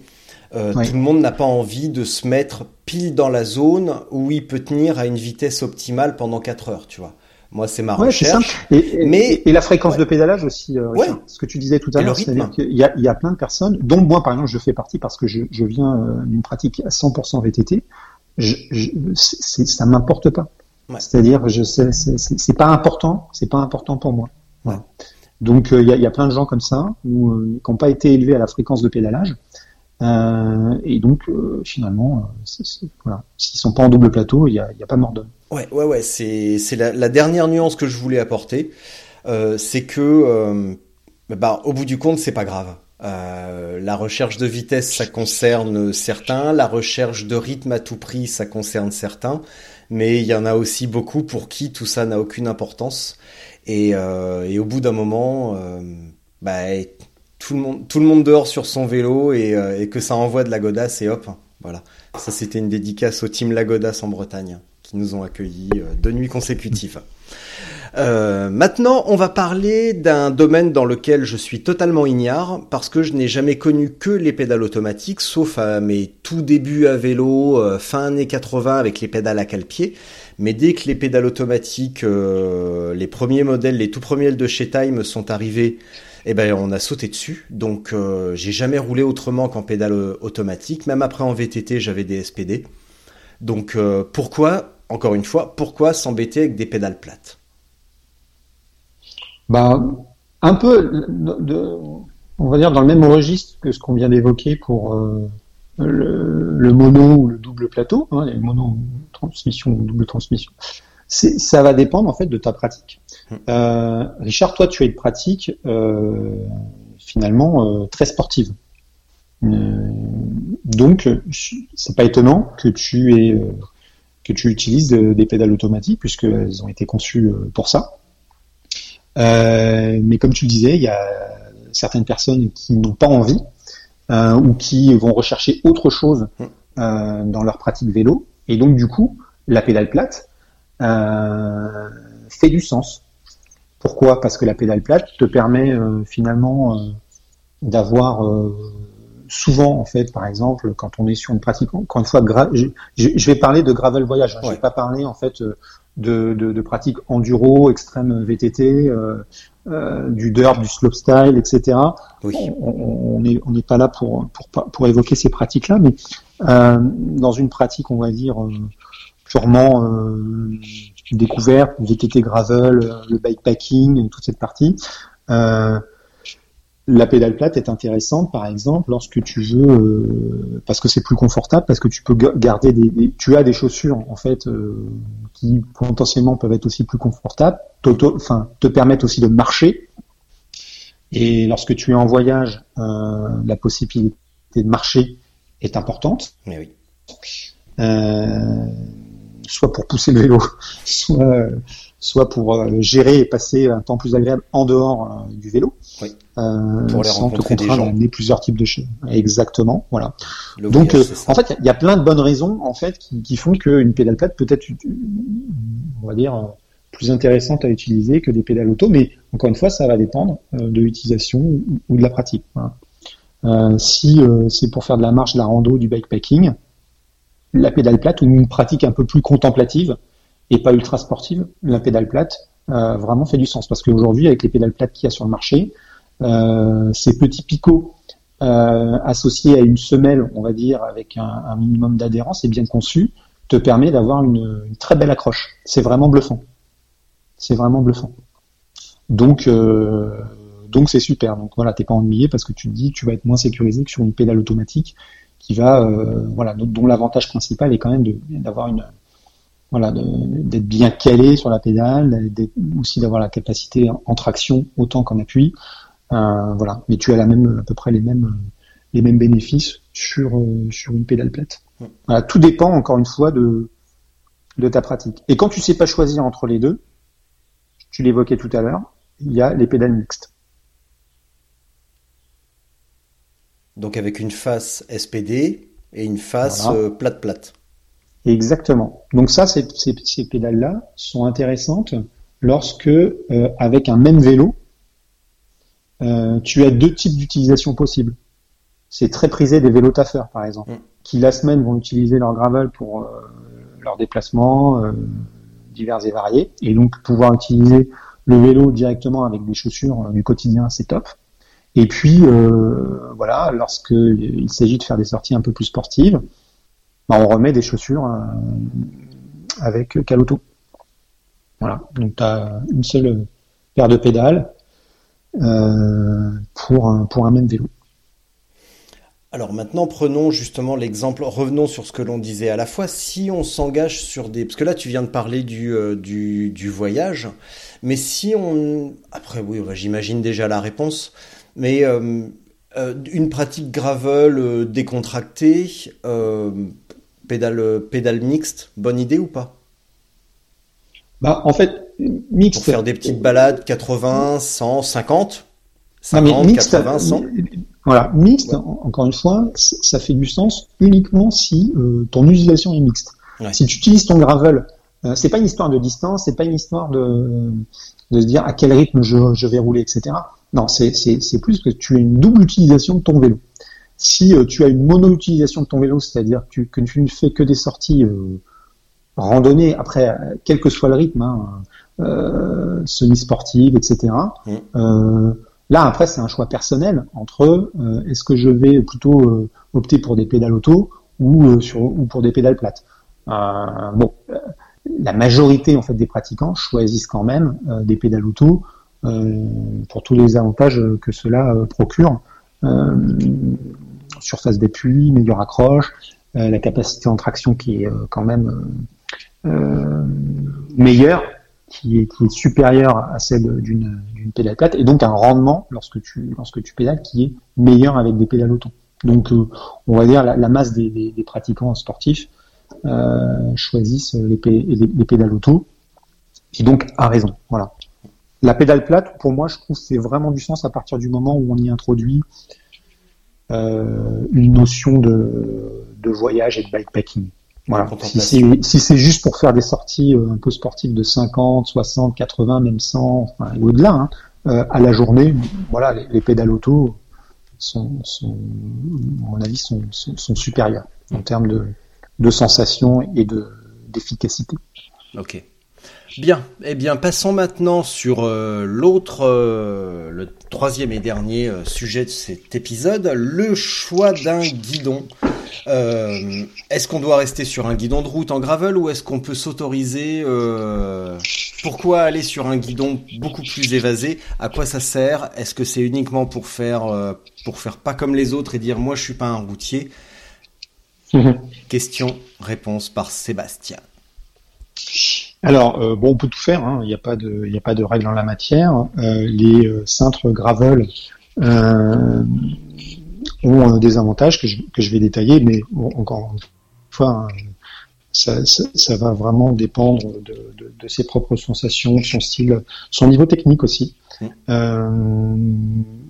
Je, je, vais citer un exemple. En fait, si sa pratique gravel ou elle est plutôt, elle ressemble à un cyclocross géant.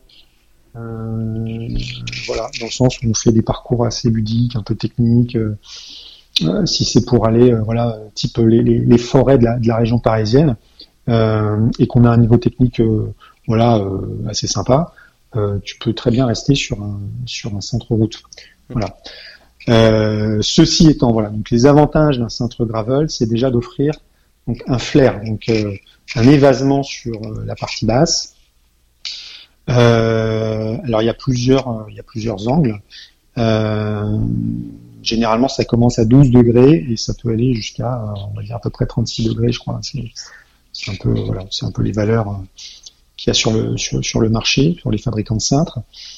Donc euh, le flair apporte cet évasement va apporter un, confort et un meilleur contrôle lorsque tu as les mains sur la partie basse, puisque ça, ça, te permet, on va dire, d'avoir un cintre plus large sur la partie basse. Voilà. Et donc sur les descentes rapides, cassantes, euh, c'est assez intéressant, euh, si tu as pu le tester, d'avoir en fait ces positions, la position des mains un peu plus écartée. Mais le flair n'est pas tout, parce que tu peux aussi jouer sur la largeur du cintre. Tu vois? Et donc, il y, a une, il y a une constante euh, sur la route qui est de toujours à peu près, on va dire, choisir la largeur de son cintre euh, identique à la largeur en fait de ses épaules. Euh, en gravel, puisqu'on a besoin d'un peu plus de contrôle, parce qu'on peut se retrouver dans des zones un peu plus cassantes, euh, il est de, je trouve une bonne pratique, c'est de, c'est d'augmenter finalement un peu la largeur de son cintre. Mmh. Mais même si on n'avait pas de flair, même s'il n'y a pas d'évasement sur son cintre, donc on peut augmenter la largeur. Augmenter la largeur de 2 cm par exemple, je pense, est une, une, est, un, est une bonne option. Voilà. Et après, on joue sur le flair. Alors, comme sur la partie, euh, comme sur, euh, encore une fois, je reviens, je reviens en analogie euh, de, des comparaisons qu'on a fait tout à l'heure entre le double et le monoplateau. comment choisir un peu son, le, flair de son cintre? Ben, Tout va dépendre encore une fois du type de parcours. parce qu'il faut faire attention si on choisit un cintre, un flair excessif euh, ça veut dire que main sur les cocottes, sur des portions pure route, euh, la position euh, elle va pas être euh, va pas être vraiment terrible parce qu'on va avoir en fait les coudes très écartés et c'est pas une position naturelle. Mm.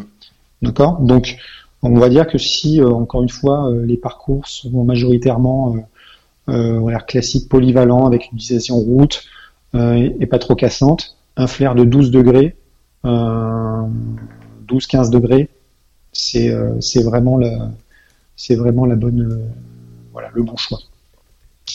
Euh, en revanche, voilà, si on est sur des parcours plutôt cassants, euh, où on a besoin vraiment encore une fois de, de pouvoir mieux contrôler en fait son, son, poste de pilotage, on peut opter en fait sur des flairs plus importants. Donc 24 degrés, 36 mm. degrés pour les cintres les plus les plus évasés. Mais là encore une fois, faut à mon avis aussi faire très attention je vois des, gens beaucoup qui optent pour des flairs euh, très évasés alors qu'ils ont une pratique polyvalente. Ça, ça peut être, ça peut être contre-productif et ça peut ne pas idéalement se marier avec la géométrie euh, du vélo. Hum. Voilà, tout simplement. Faut, voilà, faut, faut faire attention à ce, à, ces, à ces flairs excessifs que, voilà, que nous voit euh, partout apparaître sur, chez les fabricants de, de cintres. Alors, oui, vas-y. Ouais. Enfin, il y a, aussi une autre, euh, enfin, des variantes aussi qui sont apportées par les cintres gravel. Hein, au-delà du flair, c'est le drop et le reach. Alors le drop, euh, c'est, euh, on va dire, c'est la mesure entre le, haut du cintre et, le bas du cintre. Donc dans, de cette le, drop, hein, c'est la courbure du cintre. Donc la partie haute et la partie basse. Donc plus elle va être courte, euh, plus finalement c'est facile de positionner en fait ses mains dans le bas du cintre. Et donc euh, effectivement pour gérer toutes ces parties cassantes, ces descentes rapides, on a euh, voilà le, changement de position se fait beaucoup plus facilement grâce à ces cintres gravel qui ont des drops très courts comparativement aux cintres historiques, même avec même les cintres compacts sur route. Mmh. On est sur des valeurs vraiment très courtes. Et on a également en fait des reach donc les reach, c'est euh, la mesure, c'est la distance entre euh, la partie haute, on va dire schématiquement la partie droite du cintre, et euh, la, partie la plus avancée de, la courbure du drop. Donc on appelle ça donc le, le, reach. Plus cette, plus cette distance est courte, plus ça veut dire qu'on a les cocottes qui sont, qui sont rapprochées. Et donc du coup, on a aussi un changement de position entre la position main sur les cocottes ou position main sur le haut du cintre euh, qui est euh, qui est facile à gérer. Voilà. Et qui est aussi plus adapté aux géométries euh, de nos gravels, qui, je le rappelle, parce que c'est un peu le, la thématique d'un des précédents épisodes, d'avoir des des, bah, des reach ou des, des top tubes un peu plus longs que que les cintres, que les que les cadres de vélo de route. Mmh. Voilà. Donc c'est c'est des c'est des mesures donc drop, reach et flare qui sont propres au cintre gravel qui qui sont véritablement adaptés voilà, tout simplement aux, conditions d'utilisation de son gravel, euh, véritablement. Alors c'est vrai, voilà, encore une fois, plus euh, de facilité à gérer, à gérer toutes les euh, toutes les parties tout terrain de manière, manière plus efficace. également, tu as parlé du donc du du flair qui peut être trop important sur et donc ça amène une inclinaison des, des poignées de, de frein et de dérailleur.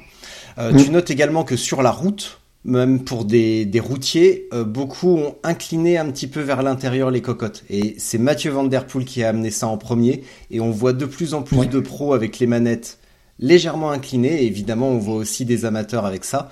Mais on, on note que quand même l'inclinaison légère vers l'intérieur amène une position des poignets un petit peu plus naturelle. Euh, plutôt qu'à être vraiment sur un cintre droit où la le poignet va pas être dans une position hyper naturelle, à moins d'avoir la paume posée sur la manette. Mais si on veut vraiment la, gripper, on va, on aura plus de confort et de facilité avec une légère inclinaison vers l'intérieur. Et également, euh, et ben moi je suis hyper content d'avoir actuellement un vrai cintre gravel parce que jusque là je n'avais eu que des cintres pure route relativement serré. Donc, comme tu l'as dit, historiquement, la largeur d'un cintre, c'est la largeur des épaules. Et euh, comme je suis pas hyper balèze, bah, ça fait que j'ai des tout petits cintres. Et en bas du guidon, dans les descentes, j'ai toujours eu beaucoup de mal. Et maintenant que j'ai un cintre plus grand et légèrement, j'ai pas, j'ai pas un gros flair sur le, guidon que j'ai actuellement, mais très léger. Et dans les descentes, effectivement, euh, c'est, je, je, sens plus de, de contrôle en tout cas. Et également sur les terrains cassants, ça amène moins de, de poids sur la potence. Et en cas de choc, ça évite de, de baisser un petit peu le guidon, tu vois, de, de prendre un choc et d'être sur les cocottes et d'amener un poids supplémentaire en plus du choc. Et là, d'avoir le guidon qui se tasse vers le bas. Euh, là, en étant vers le bas, ça, ça enlève un petit peu ce, euh, ce, ce risque-là. Donc, euh, donc là, je suis relativement content en fait d'avoir euh, d'avoir vécu cette expérience en plus. Et, euh, et voilà. Bah c'est bien la combinaison largeur du cintre et, flair qui permet d'avoir plus de contrôle. Hein. C'est euh, un peu à l'image de ce qu'on a en, VTT. Hein. Plus, tu as un cintre euh, avec une largeur importante, plus tu as de contrôle, euh, voilà, de, de, ta machine. Bon, bah en gravel, c'est c'est exactement la même chose. Tu viens de citer vraiment le voilà l'avantage que toi tu y vois voilà, dans, dans ta pratique. le tout est de trouver en fait la, la bonne, euh, le, bon équilibre toujours entre euh, les, les, les, valeurs que j'ai indiquées tout à l'heure, c'est-à-dire la largeur du cintre, le flair, euh, drop et reach, pour pouvoir être, voilà, avoir un cintre qui est parfaitement adapté à, à sa pratique. voilà, c'est sûr. Voilà. Moi, je, je, en tout cas, je conseille quand on a, quand on recherche de la polyvalence, un flair de 12-15 degrés, comme ce que tu sembles avoir sur sur ton vélo. moi, je pense que c'est la bonne que c'est la bonne euh, voilà que c'est la, la, bonne valeur et, et, et, réserver encore une fois les, les cintres avec des flares excessifs euh, lorsque l'on pilote sa machine avec euh, la majorité euh, du temps les mains dans le dans le drop hmm. et pas sur les cocottes. Voilà. À bon entendeur. J'ai une dernière petite nuance, une petite réflexion personnelle que j'ai oublié de te donner tout à l'heure sur le groupe AXS, donc sur le groupe électrique. Euh, je l'ai utilisé beaucoup dans la boue. Et, euh, et, souvent on voit ah ouais mais un groupe électrique euh, dans la boue mais euh, mais non mais non on peut pas emmener un groupe électrique dans la boue en termes de, de durabilité de fiabilité euh, j'aimerais juste rappeler que les ingénieurs de chez SRAM ou de chez Shimano sont certainement bien plus intelligents que moi. Et je suis presque sûr qu'ils ont pensé à l'idée qu'on pouvait peut-être faire du tout-terrain dans la boue et qu'ils ont fait des tests en conséquence et que la, fiabilité est au rendez-vous. Qu'en penses-tu? Bah, 100% d'accord, dans le sens, enfin, il, faut vraiment toujours se mettre, la, la majorité des innovations, euh, elles sont issues euh, du VTT. D'accord euh, Et euh, donc du coup, en VTT, il n'y a absolument aucun problème à utiliser un groupe électrique et pourtant, quand on pratique le VTT, bah oui, il y a de la boue. oui, il y a des conditions d'utilisation qui sont qui sont féroces pour le matériel, et donc ça ne pose pas de problème. Donc à tous ceux qui font du gravel et qui se posent cette question, moi je dirais que voilà, il n'y a pas de crainte, il n'y a aucun souci d'utilisation de ce genre de groupe, même dans des conditions extrêmes. Voilà. Euh, le, le, le, seul, la seule petite nuance, encore une fois, par rapport aux pratiques euh, VTT qu'on peut retrouver dans des pratiques, voilà, dans le gravel, c'est quand on va allonger les distances ouais. Et, sans, et, et, et qu'on va avoir une, répé, une répétition, on va dire, de, de potentiellement de, de, de, très mauvaises conditions euh, météo, mm. euh, sans avoir la possibilité d'entretenir sa transmission, etc. Donc, on va dire, voilà, le, le bikepacking, l'ultra distance, voilà, sont, sont des genres de pratiques qui quand même mettent à mal le, le, le, matériel, euh, voilà, et pas uniquement la transmission. Donc euh, bon voilà, on peut aussi comprendre les doutes et c'est peut-être là où ces groupes-là qui, qui introduisent de l'électronique et de l'électrique euh, peuvent s'avérer parfois euh, défaillants, mais mais ça reste très très très très fiable. C'est la nuance que je voulais aussi apporter avec Stéphane parce que hum, donc pendant le, périple, au bout de une semaine, dix jours, enfin lorsque l'on est arrivé à Poitiers, euh, il a fallu s'arrêter euh, à la cyclerie. Philippe Trochon, bonjour, pour pour pour hum, pour nettoyer un peu et et, revoir la transmission parce qu'à l'arrière ça passait plus du tout. Donc évidemment à l'avant ça passait parce qu'il était monoplateau, mais à l'arrière ça passait très très mal. Et même les gaines en téflon étaient euh, étaient mortes. Donc euh, avec la répétition de, de, de la pluie et tout, ça avait vraiment abîmé tout le matériel en une semaine euh, à peine.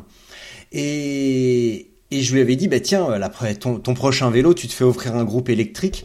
Mais mmh. comme tu viens de le dire, sur des longues distances où on va répéter des mauvaises conditions, où on va pas avoir euh, le soir la possibilité de rentrer peinard à la maison et de graisser son vélo, de démonter des trucs, je suis pas non plus complètement certain que ce soit une super super idée. Et il a fallu se arrêter une semaine après à Menton parce que là, comme on le disait, bah, les, les, manettes, se les vitesses à l'arrière se passaient en tirant depuis l'intérieur euh, mmh. avec la main gauche. Avec la main gauche, carrément, il tirait pour remonter les dentures. Et, euh, et là, ça devenait vraiment compliqué. Donc le groupe électrique dans ces conditions, euh, avec le recul, je suis pas sûr que ce soit une super super idée. Euh, il faut voir vraiment le, les conditions météo qui pourraient être annoncées, la longueur du trip. Mais sur trois semaines, euh, je pense quand même que euh, et aussi sur la disponibilité des pièces, parce que en fin de parcours, c'est à ce moment-là que je t'ai appelé dans le nord, à partir de Amiens, on s'est rendu compte que le monoplateau commençait à se dessertir de l'axe. Euh, c'était un praxis et autres petits détails, ne jamais partir long, longtemps avec un matériel exotique. Parce que quand il faut changer, ben on est bien embêté parce que les matériels exotiques viennent souvent avec des normes de montage exotiques elles-mêmes. Et donc partir avec un matériel conforme qu'on peut retrouver un petit peu partout, euh, c'est aussi un gage de réparabilité. Euh, là, on s'est retrouvé un petit peu le bec dans l'eau parce que euh, on aurait pu mettre un pédalier SRAM Apex 140, c'était pas génial, mais ça permettait de rouler. Sauf que bah il n'y avait pas les pièces.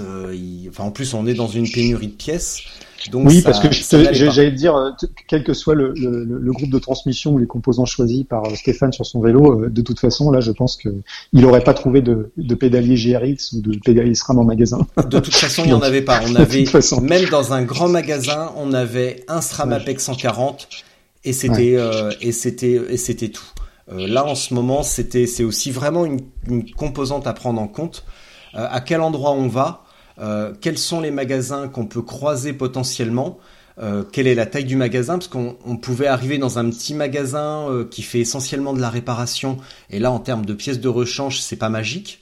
Et, même la, le magasin où on est arrivé, il n'avait pas la clé pour, enfin la, la, clé ouais pour démonter un pédalier praxis. le boîtier. Il a fallu se faire ramener la clé par un ami magasin avec qui il s'entendait bien et qui avait cette clé Praxis. Euh, ça, c'est un truc à prendre en compte en fait. Donc, euh, bon, il y aurait oui, la fiabilité des pièces quand on fait du long, euh, c'est vrai que c'est prépondérant. Mais, mais tu sais, avec toute la pluie, tu disais que finalement, bah, il s'est pris des seaux d'eau pendant toute une semaine, Plus ce qui a complètement, ce qui a complètement détérioré en fait sa, sa, transmission mécanique avec des câbles. Mm. peut-être qu'il aurait été en électrique, ça aurait été mieux. On ne le sait pas, mais parce qu'en fait, ça on ne le sait pas. Voilà, on ne le sait pas, mais probablement là, en citant ce, ce, vraiment ce, cas particulier, mm. euh, peut-être que ça aurait été mieux, parce que du coup, il n'y aurait pas eu en fait d'altération oh, euh, du, du, mécanisme. Sauf que peut-être, par contre, il y aurait pu avoir un défaut d'étanchéité du système électronique, etc. Donc, de toute façon, on ne sait pas. Euh, mais il y aurait eu d'autres soucis. Euh, c'est vrai que bon, l'avantage, c'est que dans un magasin, si tu as un problème de câble ou de gaine, c'est pas très grave. Ça se, pour le coup, ça se change assez facilement. Si demain tu as ton ton dérailleur ou ton shifter qui est mort euh, sur la route au bout de 2000 km, euh, là c'est plus embêtant. Ouais. oui, là c'est bien plus gênant. Puis il y a la question des batteries. Bon, c'est pas c'est pas une question de poids parce que euh, ça aurait été le cas, on serait parti avec euh, euh, disons euh, sur un mono, sur un double plateau, euh, deux, deux, deux jeux de batterie en plus. C'était mhm. pas un souci. Tout à l'heure, tu parlais de simplicité d'utilisation. même en monoplateau, bah, ça induit avec la fatigue la question de recharger en plus la batterie du dérailleur. Donc le soir, c'était recharger le téléphone, recharger le GPS, et en plus tu amènes la, la condition d'amener la batterie, de recharger la batterie du dérailleur avec le chargeur attitré. Donc ça fait deux trois petits bazars, euh, ça fait deux trois petits bazars à emmener en plus. Je suis mhm. partagé, tu vois, sur un sur un truc de cette longueur, sur une semaine, sur aller euh, sur un truc simple de quatre jours, une semaine sur une BTR, allez à bloc en électrique. Sur trois semaines, avec des conditions changeantes, avec des paysages changeants et donc des conditions climatiques changeantes, euh, je me demande si le mécanique est quand même pas plus fiable, en tout cas à changer. En, en, cas de, en cas de problème, c'est plus facile à changer. En, cas de problème, en cas de problème, comme tu le dis, c'est plus facile à changer. Mais aujourd'hui, en fait, les groupes électriques restent quand même très ah fiables. Ah non, mais... Et à partir du moment où tu es autonome euh, dans ta gestion euh, de l'alimentation via les systèmes Dynamo, par exemple, euh, voilà, toute la gestion en fait de, de tes batteries euh, n'est plus un problème. Voilà.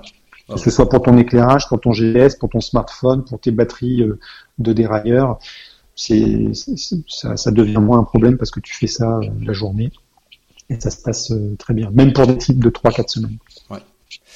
En tout cas, l'électrique, euh, dès que je peux y revenir, j'y reviens parce que c'est ça, tout à l'heure, je te disais en ah montée, en haute côte, tu remontes sur le grand plateau et il n'y a pas à regarder. Au début, on regarde parce qu'on est perplexe, mais euh, mais à, quand la, quand l'habitude de, de, de manipuler gauche-droite et euh, simultanément est, est acquise, euh, on a toujours les yeux sur le au loin sur le chemin et on guette juste le et là on se dit ok, je suis sur le grand plateau et quand tu redescends, c'est c'est bon, c'est passé et c'est c'est génial. Eh c'est génial, il n'y a plus à regarder. on regarde devant soi et on attend juste ce petit et voilà. Et c'est c'est génial. je suis trop trop fan du SRAM XS. Et j'ai pas essayé le GRX euh, DI2, donc euh, si je l'essayais, je suis sûr que je serais fan aussi. Mais en tout cas, ouais, c'est c'est trop trop cool. Voilà. Seb, merci. Est-ce que tu as un truc à ajouter avant de dire merci, au revoir? Bah écoute, non, c'est bon, je pense qu'on a fait le tour. En tout cas, merci euh, Richard pour euh, avoir donné la parole sur ces sujets. Euh, bah, les sujets c'est important. Pour lesquels il y a pas mal de gens qui se posent des questions, effectivement. Ouais. Bah, il y a beaucoup de questions qui sont posées. Il y a aussi beaucoup d'opinions divergentes. Et c'est, enfin, on en a déjà parlé, mais avec toi ou avec Amael, euh, c'est le propre des réseaux sociaux. Chacun arrive avec son opinion issue de son expérience mais souvent ça manque de ça manque de perspective parce que l'expérience peut être limitée et je sais que quand je te pose des questions j'ai affaire à quelqu'un qui a une expérience euh, euh, sur plusieurs années vaste euh, réfléchie et argumentée donc quand j'ai un problème technique c'est souvent vers toi que que je m'oriente soit vers Cyrus Cyrus le diabolique parce que bah, je sais qu'avec vous deux je vais avoir une pratique une pratique qui s'étale sur des années, une pratique vaste, mais également une réflexion euh, argumentée et réfléchie. Et c'est ce qui fait cruellement défaut euh, de nos jours. Donc euh, pour ça, merci. Je te donne rendez-vous les 25-26 juin à Angers, parce que tu as temps oui, également. Exactement. Donc on n'en a pas parlé jusque-là parce que j'ai fait ces épisodes vraiment pour ta compétence technique et indépendamment de ce que tu peux faire avec Boost Cycle. Mais maintenant que tout le monde a écouté les, épis les trois épisodes et que pratiquement personne, plus personne n'écoute à ce stade de l'épisode, eh ben je peux le dire puisque personne va écouter, ne va entendre ça. Tu as, tu auras un stand avec Boost Cycle où tu vas pouvoir présenter le matériel que tu revends, donc euh, notamment Chirou, Rodeo Labs, CEC euh, et plein de petites choses euh, délicieuses en vêtements et en bagagerie. en pneus également avec des marques qu'on a un petit peu plus de mal à trouver, comme TerraVeil, je crois. qui, font, qui pourtant font. Non, c'est Terrain. C'est Terrain. Toi, tu fais Terrain, tu fais pas TerraVeil. Là. Ok. Bon bah voilà, tu vois comme quoi, comme quoi je me suis mal documenté. Mais sous le manteau. ok. Non, je l'ai fait aussi, mais. Ouais. En, voilà, mais en tout cas, ouais, ouais, il y aura plein de belles choses à présenter euh, à Naturis Bike. Euh, Voilà, j'espère que la météo sera de la partie et que ça va être un chouette, un chouette événement. Bah moi, je te l'ai En tout cas, ça va faire plaisir de, de revoir du monde, euh, de revoir. Voilà. Ça va être génial. Ça va être génial parce que c'est le premier festival. Tu vois, il n'y a, y a, pas eu de truc route, il n'y a pas eu de truc VTT. Malheureusement, le Vélo Vert Festival a dû décaler. Et ça va être le premier mm. événement. Et malheureusement, encore une fois, il n'y aura pas moult marques, il y aura quelques très belles marques, mais il n'y aura pas non plus la vastitude qu'on peut rencontrer sur un vélo vert ou sur un rock d'azur. Mais ça va être tellement cool de voir euh, bah, les gens qui écoutent, les gens qui roulent. Euh, venez nous voir. Moi, je serai à l'espace média avec euh, Wheels, en plus avec Xavier Cadeau. Donc, on va se fendre la gueule. J'aurai une télé pour vous montrer plein de trucs. Euh, Seb aura plein de vélos géniaux à vous montrer. Moi, je vais essayer de lui voler un Rodeo Labs. un Donkey, un Donkey Rose. si t'as ça, je vais essayer de te le piquer. Et, un euh, gold, mais c'est pas grave. Ah, un gold? Ah ouais, non, mais toi, ça se voit que t'as déménagé à Marseille. Hein. Ça y est, t'es devenu eh totalement hein. Le mec, ça y est, quoi. Il déménage à Marseille, euh, vélo or et tout, avec les bagues chaîne en or qui brille et tout. La exactement, la chaîne est en or, effectivement. Ah, Bien sûr. Ah ouais, non. Ah non, bah écoute, c'est très gentil. Bah, ben, venez voir ça, venez voir ça. Mais ouais, venez voir le vélo bling de Seb. Je pense que ça va être un grand moment. Et en tout cas, Seb, vraiment, j'ai hâte de te voir dans maintenant trois semaines et j'ai hâte de tous et toutes vous voir euh, le vendredi sur la Gold et après samedi dimanche sur le stand. Voilà. À très bientôt. Seb, on se voit dans trois semaines. Gros bisous et à dans trois semaines. Allez, ciao. Salut Richard.